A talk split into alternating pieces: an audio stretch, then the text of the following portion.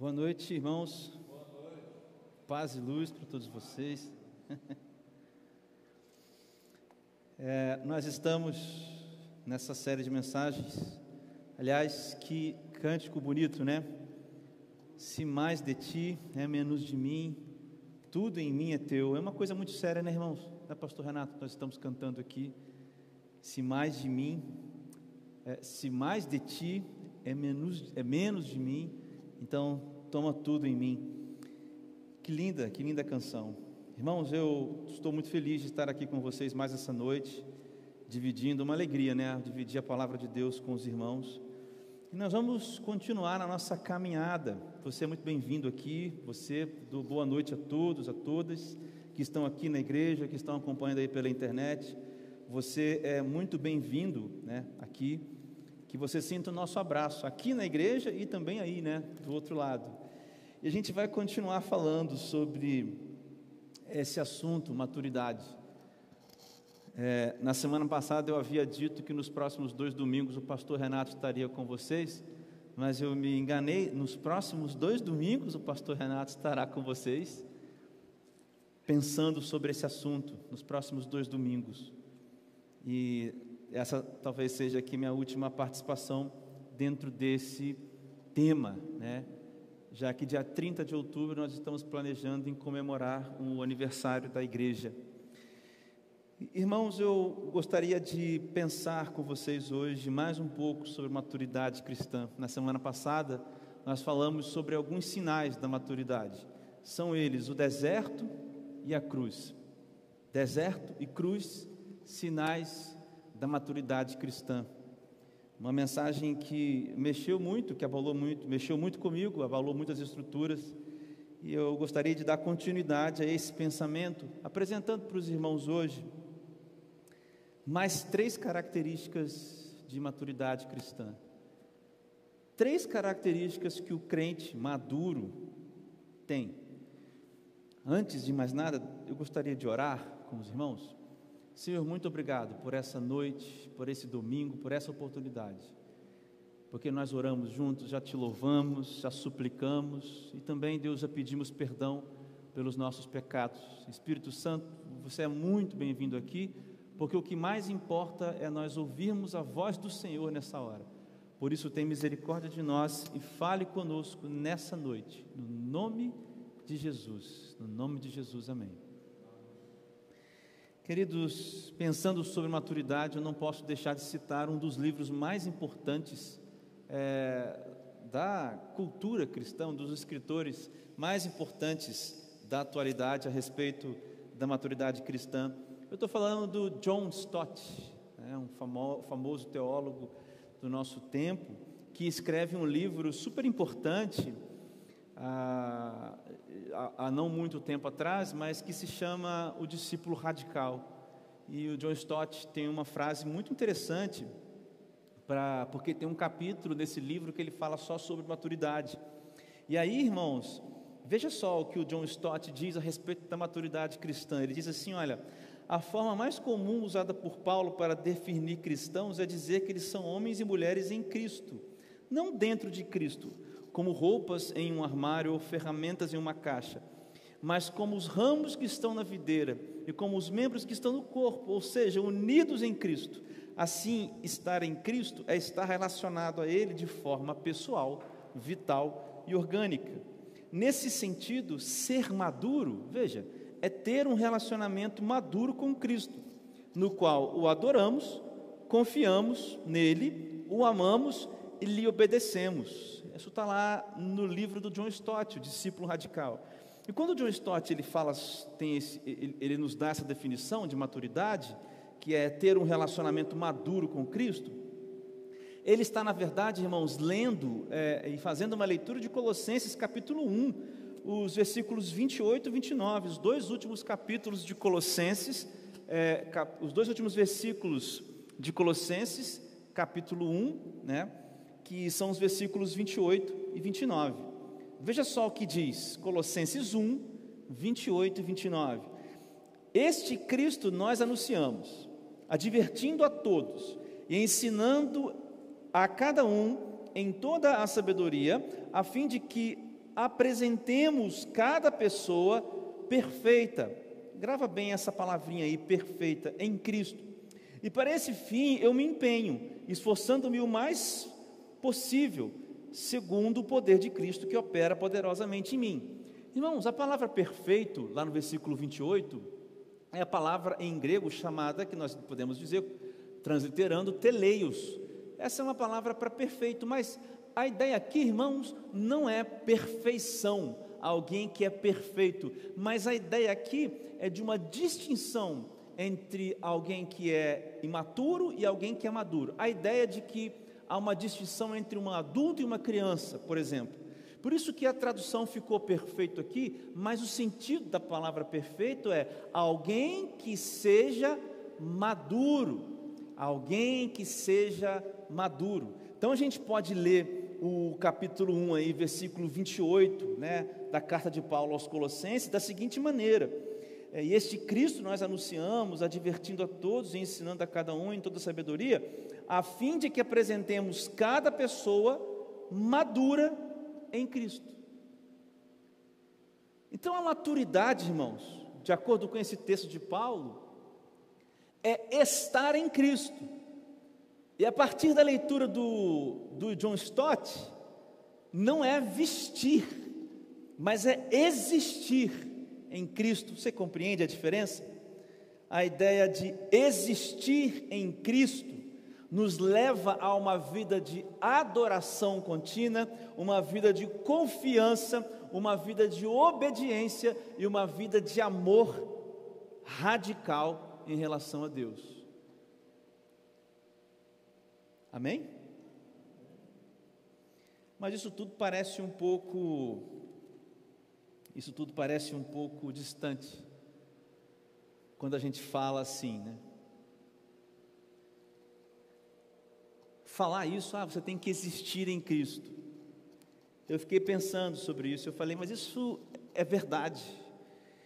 E é interessante que o texto mesmo de Colossenses, ele dá alguns parâmetros, fugindo de impureza sexual, de uma série de coisas, e é bastante prático o texto lá de Colossenses. Mas eu queria trazer para a nossa reflexão hoje, irmãos, algo que fosse mais tangível, algo que tivesse a ver com isso que eu acabei de falar, que traduzisse esse negócio de um relacionamento maduro com Cristo. E aí, irmãos, eu lembrei de uma das passagens é, e algumas palavras de Jesus Cristo. E agora eu estou com você lá em Lucas, no capítulo 9, dos versículos 57 ao versículo 62.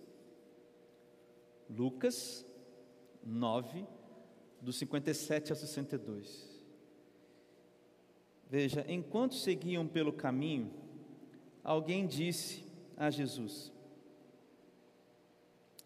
Vou segui-lo para onde quer que o Senhor for.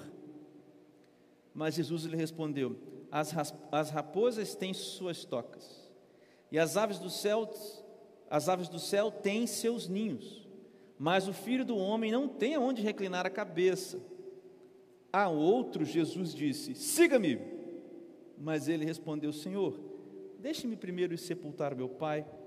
Mas Jesus insistiu: Deixe que os mortos sepultem os seus mortos.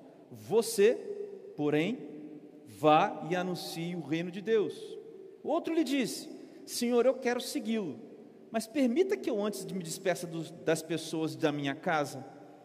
Mas Jesus lhe respondeu: Ninguém que põe a mão no arado, olha para trás, é apto para o reino de Deus. Você já deve ter ouvido, né? E lido esse texto. Mas que ensinamento que Jesus nos dá aqui, irmãos. Que grande ensinamento. Eu acredito que nesse texto, nesse texto nós temos três características de uma pessoa madura. Porque veja, irmãos, esses três interlocutores de Jesus estão partindo de um ponto, tá? Querem seguir a Jesus. Então não são pessoas que não conheciam a Jesus. Há, há, dois, há dois interlocutores iguais e um diferente. Você pode ver no versículo 57, que alguém diz para Jesus: Eu vou te seguir. Lá no versículo 57. No versículo 59, o segundo, Jesus que diz: Olha, vem e me segue. Alguém que já estava no caminho com Jesus. E lá no versículo 61, Jesus diz para o outro: é, é, é, é, o, o, Jesus, é, o, outra pessoa diz para Jesus: Senhor, eu quero te seguir. Então tem uma pessoa que diz que quer Jesus, quer seguir Jesus, outra pessoa que Jesus chama para seguir, outra pessoa que diz que quer seguir a Jesus. Agora, todos esses estavam no caminho, já, já estavam andando com Jesus. Então Jesus não está chegando aqui, irmãos, falando para gente que não conhece, e nem está recebendo perguntas de pessoas que não o conheciam. Por isso que esse é um texto para cristãos maduros. Por isso que esse texto nos vai, nos vai mostrar né, três características de um cristão maduro. Queridos, quando eu, eu vi esse texto, esse texto já me é, é caro, né? eu gosto muito desse texto, aliás, do capítulo 9 inteiro aqui de Lucas, para mim é um capítulo especial, o 9 e o 22, eu gosto demais. Porque tem tanta coisa maneira aqui no capítulo 9, tanta coisa muito, muito, muito boa. Primeira coisa que a gente aprende, irmãos, aqui, primeira característica desses cristãos, que, desse cristão que é maduro, e a primeira coisa que eu gostaria de chamar a atenção de vocês é para essa frase de Jesus, por favor, se você puder colocar aí no versículo 58. Veja só, alguém diz para Jesus: Jesus, aonde quer que você vá, eu vou atrás. O que está implícito, irmãos, nessa, nessa afirmação desse homem? Lá no 57, está implícito o seguinte: Jesus, o que você falar eu vou fazer, aonde você for eu vou, e ser como você eu também serei. É isso que esse homem está dizendo para Jesus. Mas Jesus respondeu para esse homem: Olha, as raposas têm suas tocas e as aves do céu têm seu ninho. Por que, que Jesus responde isso? Será que Jesus quer que a gente aprenda alguma coisa com a raposa? Quer que a gente aprenda alguma coisa com o céu, é, com as aves do céu? Eu não creio que seja esse, essa a ideia de Jesus. Existe uma verdade aqui que Jesus está dizendo para aquele homem, não que aquele homem não tenha decidido seguir, mas alguma coisa que Jesus ensina para aquele homem com aquele desejo genu, genuíno.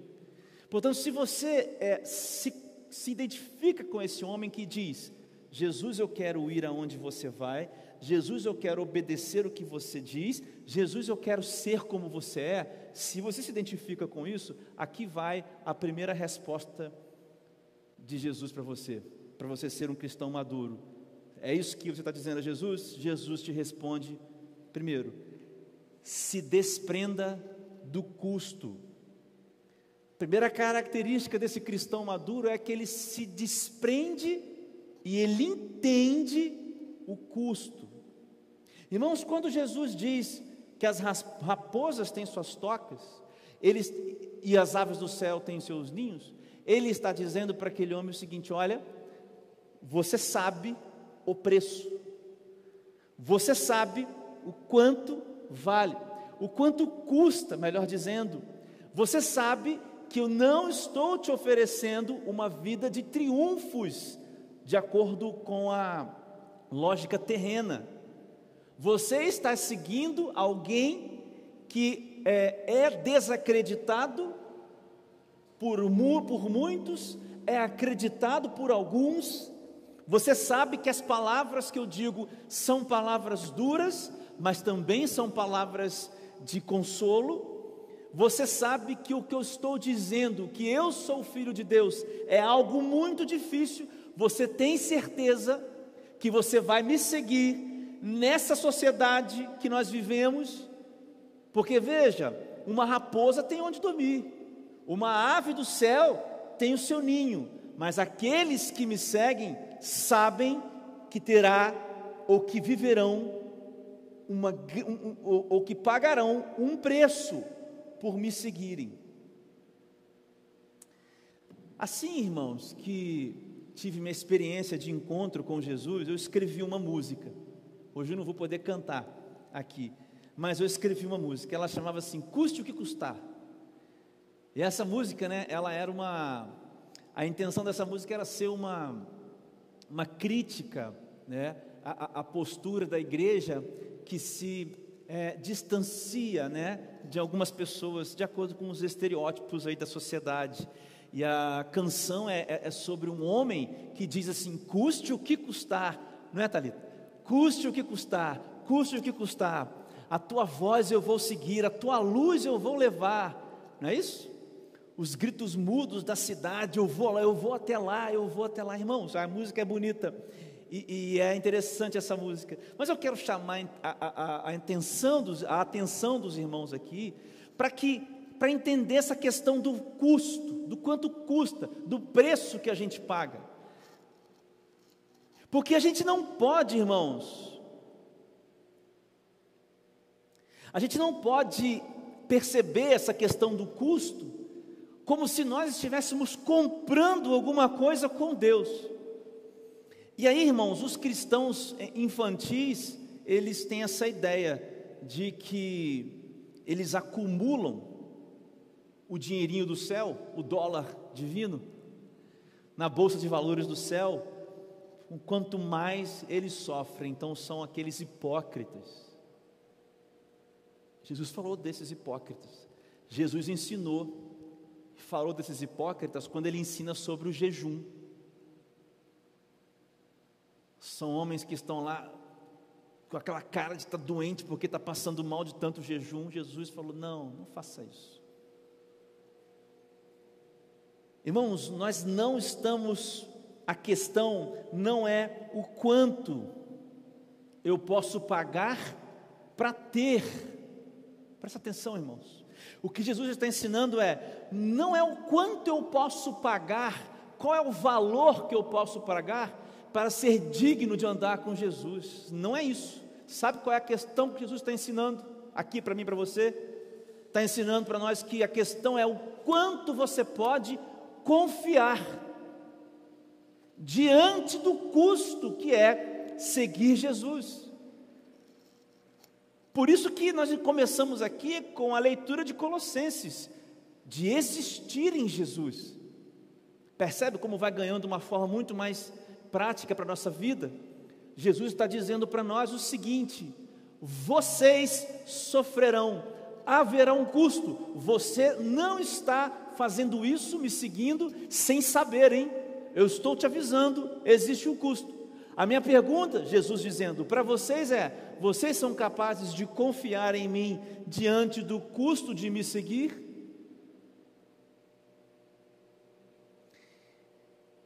Vocês entendem, irmãos, isso que nós estamos dizendo?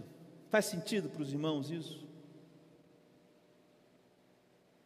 Irmãos, seguir a Jesus não é estar na fila ali andando atrás de Jesus, não é uma tarefa simples, irmãos. E Jesus não está nos dando outra mensagem a não ser essa.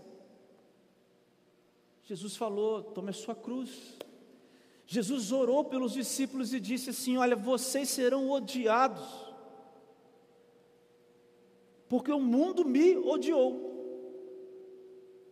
Irmãos, essa frase lá de João, capítulo 15, 16, 17, nessa oração, sacerdot, a oração, perdão, a oração que Jesus faz pela sua igreja, pelos discípulos e pela sua igreja, lá nesses capítulos de João, é talvez uma, uma maneira muito, sim, é, é, muito boa, né?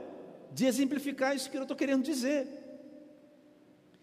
Jesus está deixando claro: o mundo me odiou, o mundo vai odiar vocês, vocês serão capazes de viver confiando em mim?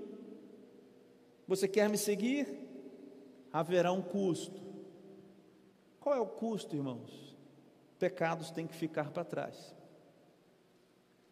Decisões têm que ser revistas, costumes têm que ser repensados, perdão, perdão tem que ser liberado, pecados têm que ser confessados, amor tem que ser vivido.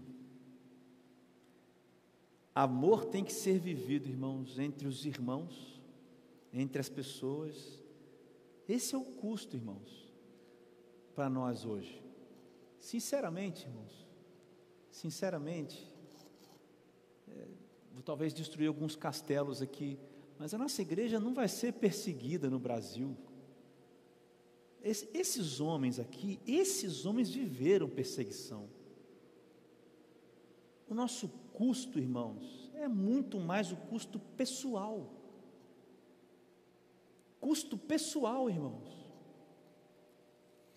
Nós estamos falando de vida, de dentro, de circuncisão do coração. Lembram de hoje de manhã? São essas coisas de dentro, irmãos. Jesus não está nos chamando para vivermos como nômades, nem está dizendo que eles vão queimar a gente vivo, porque essa não é a nossa realidade.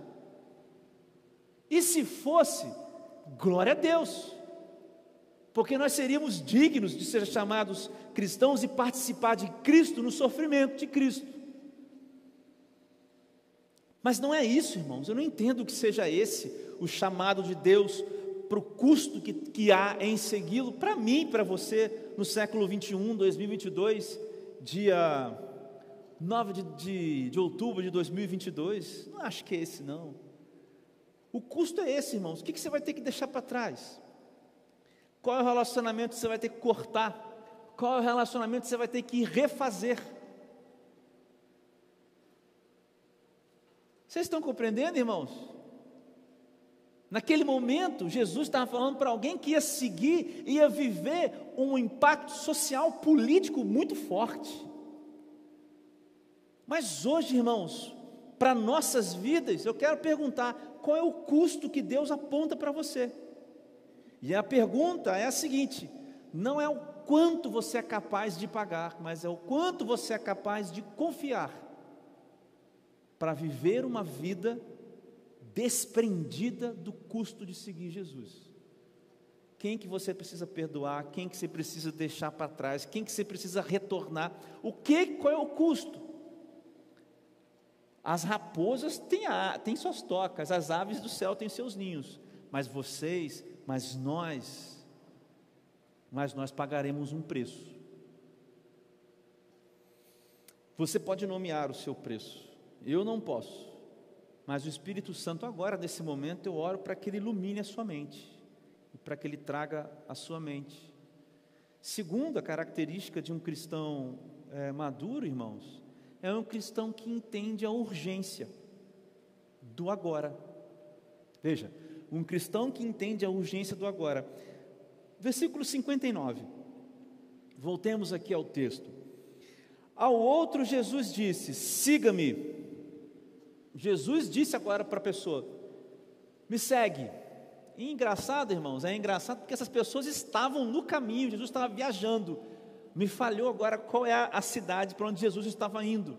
Me falhou a memória aqui agora. Mas ele estava indo de uma cidade para outra, então ele estava caminhando. Isso tudo acontece nesse trajeto, irmãos. Então, enquanto ele está caminhando, ele fala: me siga. Não é um seguir de ande atrás de mim, é um seguir de faça o que eu falo, acredite é, que eu sou quem eu sou e entregue a sua vida a mim. Aí, para esse homem, Jesus diz: Me siga. Tudo isso embutido na, na, na, na ordem de Jesus. Mas aí, o homem que já estava andando ali perto, ele diz assim: Senhor, deixe primeiro eu sepultar o meu pai. Aí o 60, mas Jesus insistiu: Deixe que os mortos sepultem os seus mortos. Você, porém, vá anunciar o reino de Deus. Qual que é a ideia? O pai desse homem estava morto? Não, irmãos. Não é que o pai desse homem tinha morrido, não. A ideia é que esse homem queria primeiro passar mais tempo com os pais, ficar ali, esperar que o pai morresse, para então ter um compromisso mais sério. Então Jesus está ensinando para mim e para você que a gente tem que abandonar pai e mãe? É isso que Jesus está ensinando? É claro que não, irmãos. É claro que não. Jesus não estava dizendo para aquele homem: olha, então você não pode pensar nos seus pais. Jesus estava dizendo assim: olha, tudo bem, é preciso mesmo que você viva com a sua família. Lembra daquele homem que Jesus cura? Em Lucas também tem esse relato de que ele tira os demônios daquele homem e vai para a manada de porcos. Os irmãos lembram disso? Os porcos caem num penhasco. Aquele homem quer seguir a Jesus e ele diz: Não, você fica aqui. Por isso, irmãos, fica aqui, eu vou. E depois Jesus volta e encontra aquele homem. Aquele homem provavelmente foi alguém que pregou muito naquele, naquela região.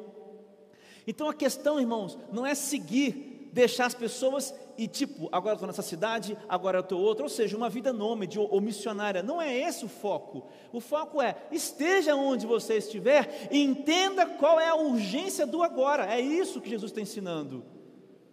Porque se você espera que algo aconteça antes de que você tenha essa ou viva ou decida viver esse processo de maturidade, você não entendeu a urgência do agora é mais urgente a, que você se preocupe com o que Jesus falou do que que você se preocupe com alguém é, é, em esperar qualquer outra coisa. Essa ideia ficou claro para os irmãos? Agora, qual que é a urgência do agora? Qual que é a urgência? Urgência de quê, Lucas? Urgência de quê, cara? Qual é a demanda que tem para agora? Qual é a demanda? Irmãos, é uma ele diz assim: Você, porém, vá e anuncie o reino de Deus. Você pode olhar esse texto e dizer: Ah, então a urgência é eu sair pregando. Então eu vou alugar um caminhão, vou fazer um culto todos os sábados, três horas da tarde aqui na rua. Não, a, a urgência é pregar, então eu vou botar uma, uma, uma, sim, uma bicicleta, botar uma caixa de som, vou ficar lá no, no centro da cidade pregando. Irmãos, essa é uma visão que não está fora do texto, mas é uma visão apequinada, reducionista do que Jesus está falando. Irmãos, a maior demanda de, dos outros que te rodeiam é o Evangelho. Você tem alguém doente, a ponto de morrer, a maior demanda que ele tem não é a cura, mas é o Evangelho. Você tem alguém muito saudável, seu filho novinho, muito saudável, a vida inteira pela frente, a maior demanda que ele tem é o Evangelho. Seu sobrinho, sobrinho da Thalita nasceu tem duas, quase duas semanas. A maior demanda do João Marcos, do João Marco, é o Evangelho. Não é o leite da mãe, não é o carinho, o amor do pai. Claro que isso é uma demanda. Mas a maior demanda da vida de alguém é o Evangelho. E atenção, a maior demanda que você tem também é o Evangelho. Qual que é a urgência do agora, irmãos? Evangelho. O que é Evangelho? A boa nova. E como é que nós traduzimos isso tudo, irmãos? Numa palavra. Irmãos, em adoração. Ah, não, não tem nada a ver, tem, irmãos a gente não sabe o que é adoração. A gente pensa que adoração é estar aqui na igreja levantando a mão ou cantando uma música. Irmãos, adoração não é um estilo de vida. A adoração é a única forma de viver para um crente, para um cristão. E o que é adoração? Adoração, irmãos, tem a ver com rendição quando você se rende, quando você ajoelha diante de alguma coisa ou diante de alguém, você está numa atitude de rendição. Eu estou rendido àquilo. Uma vida de adoração, irmãos, é uma vida rendida a Jesus. Eu não preciso cantar para estar adorando, eu não preciso estar orando para estar adorando, eu não preciso estar pregando nas ruas com panfleto, eu só preciso respirar para adorar. Porque a adoração, irmãos, é o resultado de quem consome Evangelho e de quem é o Evangelho para outro. Vocês compreendem, irmãos? Isso é um cristão maduro que ele entende a urgência do agora. Então, irmãos, nas relações que eu tenho com as pessoas do trabalho, eu sou o Evangelho ali, e em adoração contínua, por causa da minha vida ser uma adoração contínua, contínua, as pessoas estão vendo o Evangelho. E Paulo diz isso lá em Coríntios, porque ele diz que nós somos esse, esse, é, é, é, esse cheiro bom, esse aroma, era essa palavra, mãe, é um aroma suave. para aqueles que estão sendo salvos, mas nós somos também o odor, o cheiro ruim da morte para aqueles que estão sendo perdidos, porque em nós está pulsando o Evangelho. Entende, irmãos, a, a ideia da, da urgência com a, com a ligação da palavra pulso? É como se tivesse um coração batendo em nós o tempo inteiro, e nesse coração está sendo bombeado Evangelho, e nós estamos transpirando Evangelho, nós estamos consumindo, porque a nossa, a minha maior demanda não é que eu me case, não é que eu tenha filhos, não é que eu seja a minha carreira profissional seja melhor, minha maior demanda é seguir Jesus. A minha maior demanda é ser consumido pelo Evangelho, e a maior demanda daqueles que me cercam é também serem consumidos pelo Evangelho. Essa é a urgência do agora, e o cristão maduro entende a urgência do agora. Ele deixa de ser alguém que dá desculpas, porque o cristão infantil, imaturo, ele olha para o futuro com desculpas para o futuro. Ele não dá passos em direção ao futuro porque ele inventa desculpas. Em outras palavras, ele inverte a ordem das demandas. E eu não estou falando que não são demandas legítimas. Ora, você não quer que as pessoas que você ame estejam bem, estejam bem de saúde, bem financeiramente, emocionalmente, uh, e, e, e, as outras uh, configurações da vida que nos cercam? É claro que queremos isso. Mas nós invertemos a ordem das, das urgências da vida e das demandas da vida, irmãos. Irmãos, vocês compreendem, isso, isso, é, isso é revelador aqui na palavra de Deus, para mim, para você. E a gente olha para esse texto aqui pensando que é missão, que Jesus está falando: olha, primeiro você tem que ser missionário. Irmãos, eu não acho que é isso, não. Apesar de ser missionário, a missão, né, é fazer parte, porque alguns são missionários, outros não. Eu espero que o Espírito Santo ilumine, irmãos, no seu coração, no coração de cada um de nós, é, esse entendimento. O que você mais precisa no mundo é o Evangelho. E o que mais todo mundo que você conhece também precisa é o Evangelho.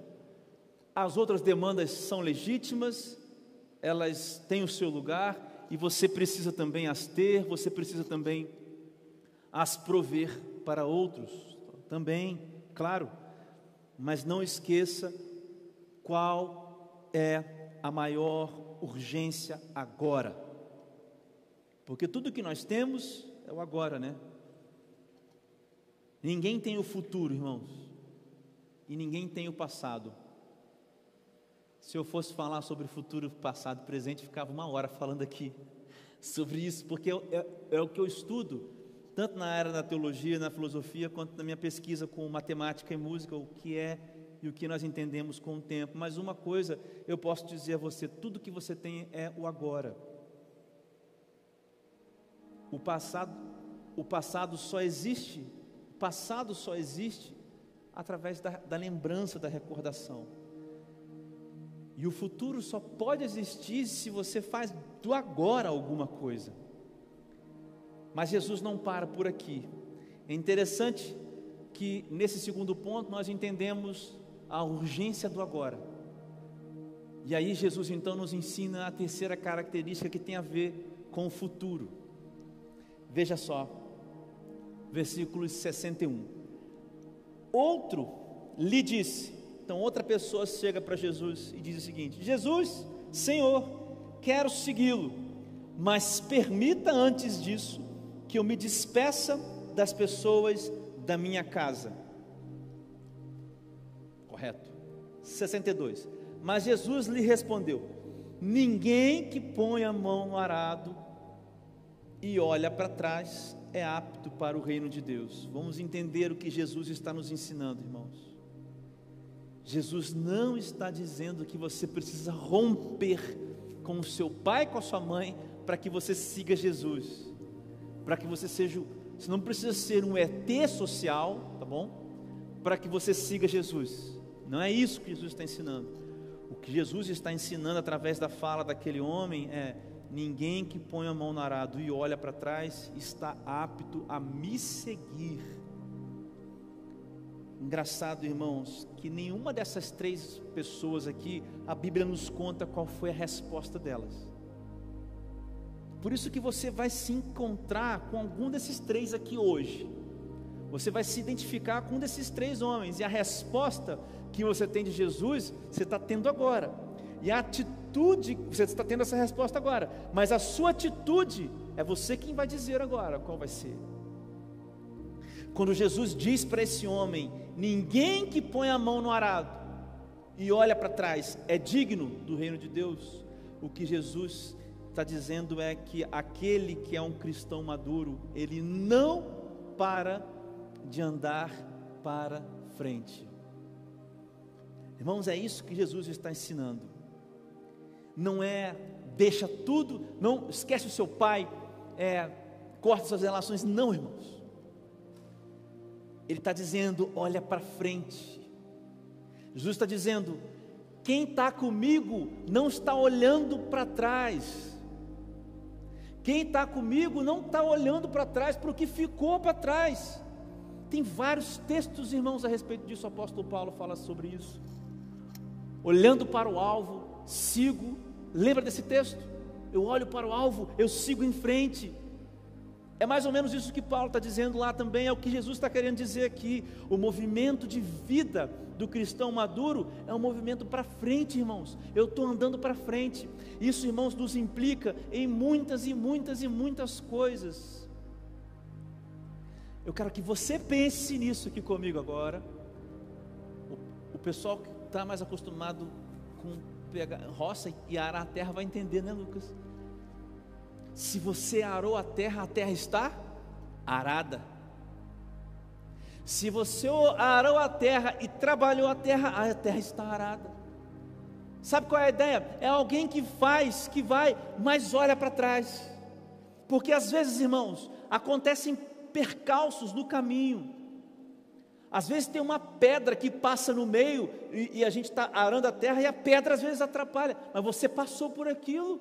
Aquilo passou, aconteceu. Para frente.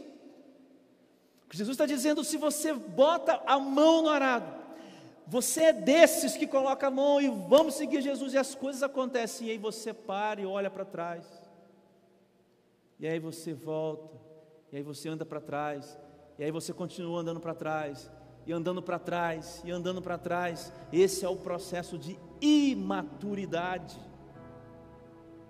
E existem, irmãos, muitas coisas e muitas coisas que nos fazem andar para trás. E veja uma coisa, irmão: andar para trás e ficar parado são iguais, porque em termos de lógica, ambas são diferentes de andar para frente. Andar para o lado, ficar parado, andar para trás é a mesma coisa, porque não está em movimento para frente. E o que Jesus está ensinando é: quem olha para trás, quem se desvia da direção para frente, não é apto de vir após mim. Irmãos, eu posso dar aqui aos irmãos uma série de listas de coisas que nos fazem andar para trás. Um dia eu conto para os irmãos algumas delas que são da minha vivência. Mas uma coisa, irmãos, eu sei que às vezes a igreja machuca a gente, mas nós não podemos olhar para trás. E eu gostaria de dizer aos irmãos que andar para frente, olhando para trás, é muito perigoso. Andar para frente, olhando para trás, é muito perigoso. Você perde o fio você perde o fio, você perde a linha, você não está vendo mais a quem seguir, e de repente, os do caminho, aqueles que são de Jesus, estão para um lado e você está para outro, e aí você andou para o lado. Por isso, irmãos, há uma série de motivos, uma série de situações da vida que fazem a gente desistir de olhar para frente. Irmãos, as perdas, as perdas, irmãos. As pessoas que deixamos, as pessoas que foram tiradas de nós. Aqueles que nós perdemos, irmãos, no meio do caminho. A vida é assim, a vida é essa estranha equação de fim certo, mas de tempo incerto, não é verdade? A vida é essa, essa estranha matemática, essa estranha equação de um fim certo, mas de um tempo incerto. A dor da perda nos faz olhar para trás. A dor que a igreja, irmãos, que os irmãos, que as palavras nos causam, nos faz olhar para trás. E tantas outras coisas, irmãos, nos fazem olhar para trás. Mas quando eu comecei essa mensagem, eu citei um texto do Stott, do John Stott. E eu disse para vocês então que a maturidade cristã é a maturidade do relacionamento com Cristo. Eu disse para os irmãos que essa coisa toda, né, se traduz em adoração. Quando a gente existe em Cristo, a gente está adorando a Cristo a gente está confiando, a gente está obedecendo e amando. E eu falei para os irmãos aqui agora sobre sobre o custo. E entender o custo é uma questão de confiança. Confiar em Jesus. Eu falei para os irmãos a questão da urgência. E a questão da urgência é uma questão de adoração. Não foi isso que eu falei para os irmãos? E eu estou falando aqui agora para os irmãos que o movimento do cristão maduro é um movimento que anda para frente Irmãos, isso tem a ver com obediência e amor. Irmãos, nós andamos para frente porque Jesus está nos mandando andar para frente. Eu vou terminar, irmãos, nossa reflexão aqui. Mas Jesus nos manda andar para frente. Vocês estão entendendo, irmãos? Jesus está dizendo: não é digno aquele que olha para trás. Então Jesus está dizendo: olha para frente. Você quer obedecer? Olha para frente, caminhe para frente. Olha para frente e caminha para frente. Agora, irmãos, quando nós amamos a Deus, quando nós amamos a Deus, e quando nós somos amados por Deus, com esse amor que não é possível explicar, que é o amor sacrificial, o amor ágape, nós entendemos que há um local de depósito para as pedras do caminho. Há um local para você depositar as pedras que ficaram quando você arou a terra e não deu certo. Há um lugar para todo quadro desfeito, para toda cena estragada para toda dor, para todo lugar desfeito, para todo sonho acabado. Há um lugar, esse lugar é o amor de Deus. Há um lugar para nós depositarmos, porque Jesus não está alheio às dores que nós temos, não está alheio. Ele deu destino para nossa dor também. Conversando com uma pessoa esses dias sobre uma decisão muito difícil, eu cheguei à conclusão de que qualquer caminho que for tomado será um caminho de dor. Pensando em como a pessoa pode resolver essa situação, eu entendi que indo para lá, indo para cá, será um caminho de dor, será um caminho difícil, mas Jesus deu destino para a nossa dor deu destino para as nossas dificuldades, deu destino para as coisas que nos fazem olhar para trás. Deposite tudo isso aos pés de Jesus e ande para frente. Os irmãos lembram da semana passada? Às vezes agora, irmãos, é o momento de você entrar no seu deserto. Jesus começou no deserto e terminou numa cruz. Talvez esse seja o seu momento. Não sei. Mas eu queria muito dizer aos irmãos: não olhe para trás, não fique parado, não olhe para os lados, ande para frente e olhe para frente. Irmãos, como é que a gente pode aplicar essa mensagem? Como é que a gente pode pensar nessa mensagem em aplicação para nós hoje? Você confia em Jesus? Você tem ciência do custo que é seguir a Jesus?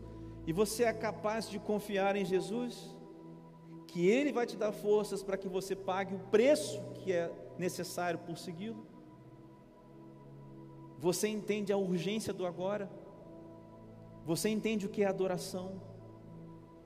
Você está olhando para frente? Você está andando para frente? Vamos orar? Senhor Deus, nós estamos aqui nesta hora, Pai, no nome, reunidos no nome de Jesus. Diante desse texto tão incrível que Jesus ensina, que Jesus nos, nos ensina, Deus. Eu lembro, Pai, de tantas e tantas vezes, Pai, que oportunidades vieram para que eu fosse um crente, um cristão maduro, mas eu escolhi a imaturidade, Deus, e nesse momento nós estamos caminhando, correndo, Deus, para entender essa maturidade, e nós estamos entendendo aqui o que, que o Espírito Santo, Teu Espírito, Deus, está falando para nós. Nós não temos, Pai, condições de pagar o preço, mas sabemos que o Senhor disse que nos iria custar. Não o preço da cruz, porque esse preço só Jesus e foi pago. Mas ainda assim há um preço que precisamos pagar. Nós estamos conscientes, Deus, mas nós pedimos que o Senhor, ó Pai, nos ajude. Mais do que isso, pela fé, eu sou o primeiro a dizer: eu confio em você, Jesus. Você sabe, Jesus, quanto custa para cada um de nós individualmente. Pai, se tem alguém aqui orando, eu junto a essa pessoa nesse momento, eu confio em você. Deposito minha confiança em você. Eu quero pagar o preço. Eu quero. Eu, André, quero pagar o preço. E eu confio em você, Deus, que você vai me ajudar. Que você vai estar comigo. Senhor Deus, eu também, Pai, entendo nessa noite que há urgências na minha vida. Há urgências na vida dos meus irmãos. Mas eu sei que a maior urgência que eu tenho é o seu Evangelho. É, é, é existir em Jesus. Por isso eu quero ser um adorador em tudo que eu faço. Cada palavra que eu digo, cada respiração que eu fizer, que dos meus poros saia o aroma do Evangelho. Porque eu amo algumas pessoas, Deus, que o Senhor colocou na minha vida tanto, Pai. Eu quero que essas pessoas também vivam o Evangelho. Senhor Deus, nos ajuda a viver isso, Pai. Senhor Deus, eu também coloco diante do Senhor as nossas, os nossos quadros do passado, as coisas do passado que ficam nos chamando, Senhor Deus. Pai, são cenas que nos colocam com o pescoço virado, e aí perdemos o Senhor de direção, perdemos o fluxo, Pai, a gente cai, a gente tropeça, a gente deixa o arado. Mas nessa noite, Jesus, por favor, nos coloca olhando para você, Jesus, somente para você. Vira os olhos do coração de cada um de nós, a começar em mim, para Jesus, o meu Salvador, o meu Salvador, aquele que me salvou, me libertou, me faz dar me faz dar passos para frente, faz os meus irmãos também darem passos para frente. Eu não sei quem está ouvindo isso nessa hora, mas que essa mensagem, Deus, que a tua palavra toque profundamente. Que muitas mãos aqui, Senhor Deus, peguem no arado de novo, olhem para frente mais uma vez, no nome de Jesus. No nome de Jesus. Essa é a minha oração. Amém. Amém. Graças a Deus.